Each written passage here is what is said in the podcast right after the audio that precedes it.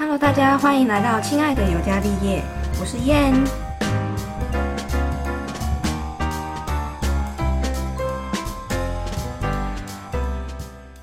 今天第一集其实想跟大家聊聊一个蛮特别的话题。那这个话题其实我在之前就想说，嗯，要在 IG PO 一个文来问问大家。那刚好最近是想要做一个自己的 Podcast，所以。这个主题我就想说来当个第一集的话题好了。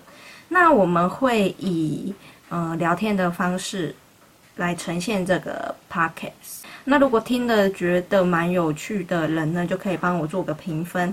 那可以多多来参与我们的话题哟。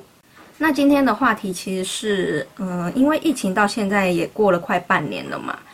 大概好像去年的十二月初就听说有一点点迹象，然后是一直到过年的时候一月中的时候，然后才比较有消息出来。那指挥中心也开始在开记者会，然后每天通报消息，然后我们也开始在嗯买口罩啊，然后囤酒精之类。我记得我过年前。就是要休年假之前呢，我还去药局看有没有口罩，那时候都还没有被政府征收。那那时候我还去看了一下，就已经架上完全都没有，只剩下活性炭了。而且我觉得，其实因为近几年来大家资讯越来越发达，所以其实，在有一点点消息的时候，大家就已经 PO 那一种 FB 上面就有 PO 那种图文，就是告诉大家。其实一定要外科口罩才有效预防。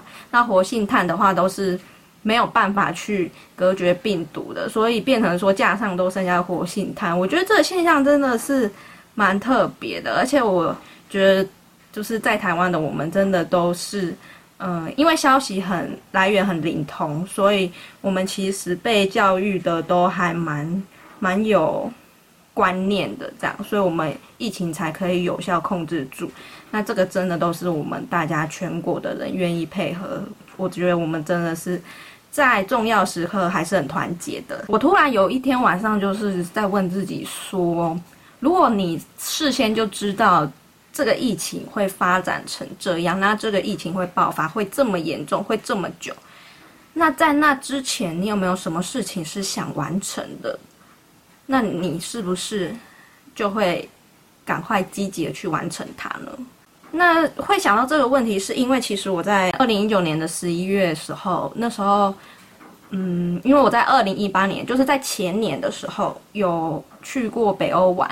那去北欧玩，冬天去北欧玩，一定都是要准备一整套的那个御寒的衣物嘛。所以这个东西变成说，如果你不去很冷的国家玩的话，这个东西在台湾基本上是用不太到。所以我就计划说，好，那我。过了一年之后呢，我也要计划再去一个人的地方，就是有一种大妈心态，就是觉得这样子可能，诶，衣物啊就会比较比较，CP 值比较高啦，因为你有重复去用它。那如果那种御寒的衣物或是鞋子，你久了没用，其实它也容易坏掉，这样，而且你一次买就买很多钱。那其实相对来说也蛮浪费钱的，所以在那个时候我就有规划说要再去很冷的国家玩。那那时候我其实之前就有一些口袋名单，那我一直也蛮想去俄罗斯的。那所以那时候我提一个就是俄罗斯，那另外一个就是东欧，就是在那之前我有规划说想要去捷克玩，加上那时候。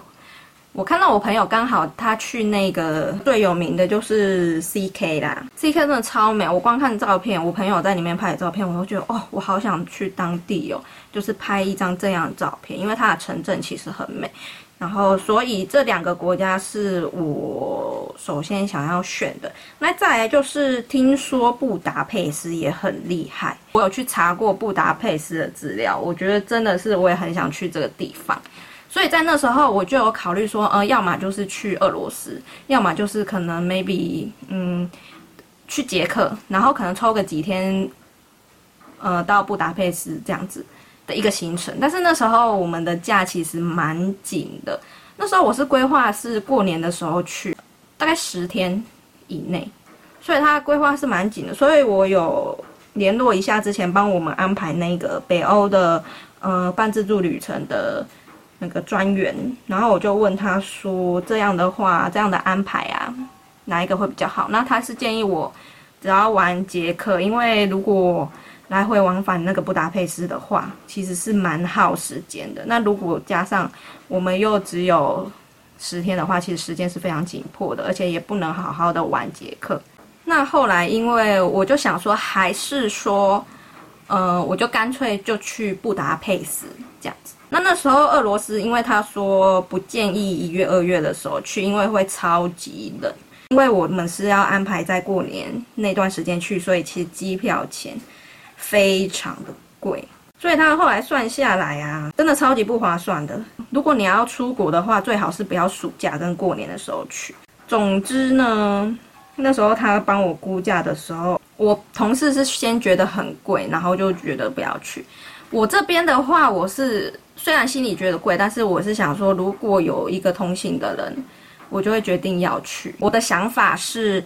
嗯，要把握当下。如果你当下是刚好有时间、有钱，然后有人可以陪你的话，我觉得那就去啊。为什么不去？开始上班的人应该都很了解，你要去瞧一个价，然后要找到一个很值得信任的旅伴，又要刚好有那个钱可以去这趟 旅程，真的是很不容易耶。而且我又是那一种没办法一个人出国。有些女生就是很勇敢那种，就是她可以去住那个青年旅馆。就是跟陌生人住在一起，但是我真的不行，我无法无法跟陌生人住在一起，我也不敢一个人出国，我真的骨子里就是超胆小。但是如果只要有人陪的话，我就是超爱自助的，我就有勇敢踏出去，我是属于这样的。总之，我们就取消了啦。那我们本来是安排过年那段时间去。假设说，在这整个疫情爆发之前，你有什么想做的事？我真的真的就是很想要出国玩，而且一定要是，嗯，欧美国家之类，就是目前疫情最严重的国家。因为你知道，这个疫情其实过去的话，我再算一算，你要等疫情整个过去之后，除了他们国家的那个修复期，然后他们要，呃，振兴经济的那一段时期。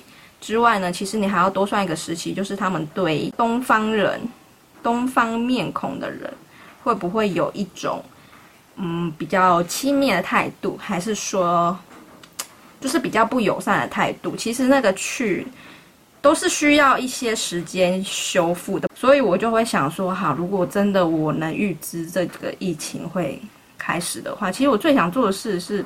可以赶快去那一个国家看一看，这个是我的想法，所以我就想要问问大家，如果当你能预知这个疫情会来的话，你最想完成的事情是什么？那当然，有些人会说，嗯，我就要赶快买口罩囤起来，那也是一种；那或者是说，我就要赶快把自己的身体养好，那也是一种；又或者是说，确诊的人就会想说，那我就一定不不要怎样怎样。那也是一种。那反正每一个人的回答其实都不太一样，但是我觉得这个是一个蛮不错的，可以值得思考的主题。我是一直以来都是那种想到什么，如果有这个能力就会去做的。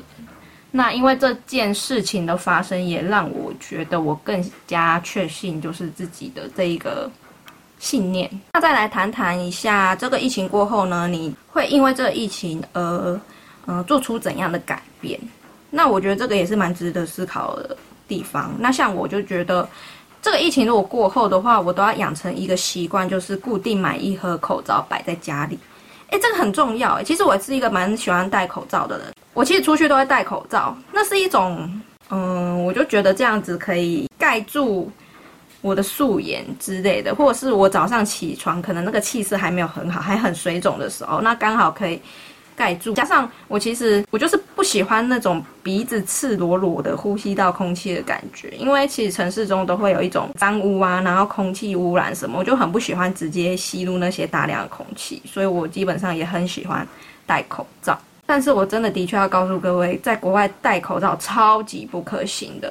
我印象最深刻而且最最冲击的一次就是我去德国的时候，那时候是我第一次去很远的国家。我第一个去的地方是澳门，然后再来就是去德国啦奥地利，所以这个算是我第一次飞这么远的，然后是去欧洲国家的地方。那我一到的时候，我就是也理所当然的就觉得戴口罩。结果我一戴口罩，我总觉得路上的人都对我好像有点不知道什么感觉，会会一直看我。但是我那时候还没有想过这个问题。我在想说，是不是因为他们这里可能东方脸孔不多，所以他们会多看我这样子。后来因为我还要等我朋友过来跟我会合，所以我就先大概那几个小时，我就先在那附近闲晃。我就去地铁站看一下地铁。那结果有一个女生就突然过来，就说：“哎，May I help you？” 之类的，就是她问我说：“嗯，需不需要帮忙啊？我要去哪里啊？她可以帮我这样子。”然后她带着一种。怜悯的眼神，你知道吗？我想说，我看起来是很无助吗？其实我那时候还不晓得，我就说哦，no thanks，我就是谢谢他之后，然后就自己去晃那个德国市区。那这个是第一 part，然后再第二 part 就是我终于跟我朋友会合，然后我也都戴口罩。可是那时候我朋友还没有告诉我，其实，在国外戴口罩代表是你是已经一个生重病的人这件事情。总之，我们到了某一站要去吃午餐。那我在走那一个地铁道，就是要走上来嘛，它是有点像地下道的东西。那地下道旁边有一个类似流浪汉，他说你是细菌婊子，超级扯的。我那时候当下真的超不爽。后来我朋友才跟我说，其实，在欧美国家戴口罩是一个很生重病的代表，就是已经快死的那一种，所以他们其实都很不喜欢戴口罩的人，就是会想要远离他。那那个是我第一次的震撼教育，就是深深的深植在我心中。所以从那时候我就已经知道，其实，嗯，西方人对于戴口罩这件事很不以为然。除了我会想要养成自己可以，嗯，固定堆一盒口罩在家之外，那加上就是我现在可能 maybe 坐飞机的时候，我都会特别注意清洁。到这次疫情，我才知道飞机上有多么脏。那些座位啊，跟餐桌，跟你厕所的手把有多么脏，真的好可怕哦！没有这波疫情的时候，完全不知道这件事，哎，都以为这个世界你知道就是很干净，然后因为你根本看不到细菌，你看不到病毒嘛，所以后来才发现说，原来人家讲说，其实那个餐桌跟荧幕其实最脏，还有飞机上那个厕所门把也超脏的。所以就建议说，上厕所的时候一定要抓一个卫生纸，然后去开门吧，就是不要直接用手碰。那，嗯，这次的疫情也让我以后会养成习惯，就是我上飞机一定会先在位置上喷酒精，然后先把餐桌擦过，把荧幕擦过，我才会坐飞机。我真的是从这里面学到很多，这个也会是养成。我的一个习惯，那再来就是像我以前的个性是比较是那种没办法用很多角度去看一件事，从现在去看以前的自己，我真的觉得有点可笑，就是在那边提倡说啊，你要用多种角度要包容大家，那其实自己根本就没做到这件事，就是会用一个单一的角度，然后去看这件事或是这个社会，然后去加以批评或是加注自己的见解。但经过这次疫情之后，我才知道，其实有些东西不像你看到那样。就像是那时候，嗯，确诊高峰的时候，其实大家就是狂骂，就是干嘛没事要出国，然后这些出国的人是怎样怎样。但后来我才知道，其实像是旅游业，他们是照合约走的，所以他们其实没有那个理由去取消这一个行程，而且因为他们的钱都已经付给航空公司。那都已经可能付给当地的承包商，那基本上他们钱是拿不回来的，除非是三级之后，就才有机会，那个航空公司会退费这样子。所以他们那时候被骂很惨的时候，因为我知道他们那个行业的一些辛苦，所以我就没有跟着一起骂他们。但是当我不知道的时候，我的确也会这样子盲目的去骂这件事。可是后来我去了解这整件事，因为刚好我朋友。之前有待过旅行社，所以就是在跟他谈当中，我就是有了解这个部分。所以后来我就觉得，有些事情真的不是你肉眼看的那样。那还有，我就是觉得，只有当这种大难来的时候，你才知道真正会陪在你身边的人是谁。我真的觉得超级扯，就是。我之前有个朋友，就大概是二月的时候出国，那因为境外一路确诊高峰大概是三月中那时候爆发，那他是二月出国，所以他那时候还没有踩到那个风头上，你知道吗？那他在三月中那时候爆发的时候，竟然跟着大家剖说什么“拜托不要再出国了，好不好？”然后一些就是谴责啊、劝导的那一类的文章，然后图片还附上他二月出国那个图片，然后说他想念那时候的天气什么，我就觉得哇，你现在是在到底是在讲哪国语言？我就觉得超级扯的，怎么世界上会有这种人？而且那时候其实一个很尴尬的点就是政府他。都不下令要把一些国家变成三级，而且大家有没有记得，其实，在那时候，日本其实蛮晚才升到三级的，他们都已经很严重了，但是政府是很晚很晚才升到三级。他们就是一直呼吁大家不要出国，但是都不要赶快把那些旅游警示升到第三级，那造成说，你想想看呢，我可能一家四口出去玩，一个人团费是。可能好保守估计三四万好了，好不好？你一家四口四四十六，你大概就要损失个十六万。那这样子的话，如果当你去的地方它是还没有三级警示，那或者是它确诊人数其实是在很少情况下，就是等于说境外一路确诊高峰爆发之前呢，还是这个情势的话，其实你在想。有些人就会，你不能说每一个人一定都会放弃那个钱去保护自己的性命，因为我们其实世界上很多人，光是你们公司有几个人，每一个人想法都不一样的。那这样子，全台湾有几个人，每一个人想法绝对也都不一样。而且，当你在面临这个事情的时候，我真的觉得，只有当你在面临这个事情的时候，你真正去面对。是你本人面对这个事情，不是说你看新闻上有这个事情，或者是你看周遭的人发生这种事情哦。是当你本人面对这个事情的时候，你真的会涌入很多你根本想都没想过自己竟然会这样做，或者是这样思考的想法。所以在那时候，大家都有狂骂这种就是出国这件事情。但是我觉得它其实有很多角度，当然是有那种很白目的人，但是也有那种不得已苦衷的人。我觉得这都是有的，就是全世界有怎样的人，各式各样的人都有。但是，我觉得从这一 part 我学到的是，以后我要看事情的时候，我绝对，我绝对绝对绝对要了解当下的人，他们到底面对了什么问题之后，再去嗯加以思考。但是我也不要随便下评论。我就觉得我是学到这一点，从这次的疫情就学了，就是大概这几件事是我遇到这件事之后我会做出的一些改变。那不晓得你们大家遇过这件事之后会做出什么改变呢？那嗯，不管是什么改变，那我希望大家其实都有在这次的事件学到一些什么，然后我们一起来，嗯，平安的，就是度过。这个时期，这样，希望大家都最后都能平平安安的。好啦，那以上就是我们聊的话题。不晓得对这一个话题有一些什么感想或想法呢？都可以欢迎留言给我喽。啊，对了，就是我本来是想要买雪怪麦克风，但不晓得是不是因为疫情关系，所以他们现在一直持续在缺货中。所以，我现在因为我家里没有麦克风，但是我一次就想要买好一点，所以我现在就只能暂时用相机去录音，这样，所以音质会一开始会比较不好一点，请大家见谅哦。而且今天就是因为下雨，这几天下雨超潮湿的，下到都快发霉了。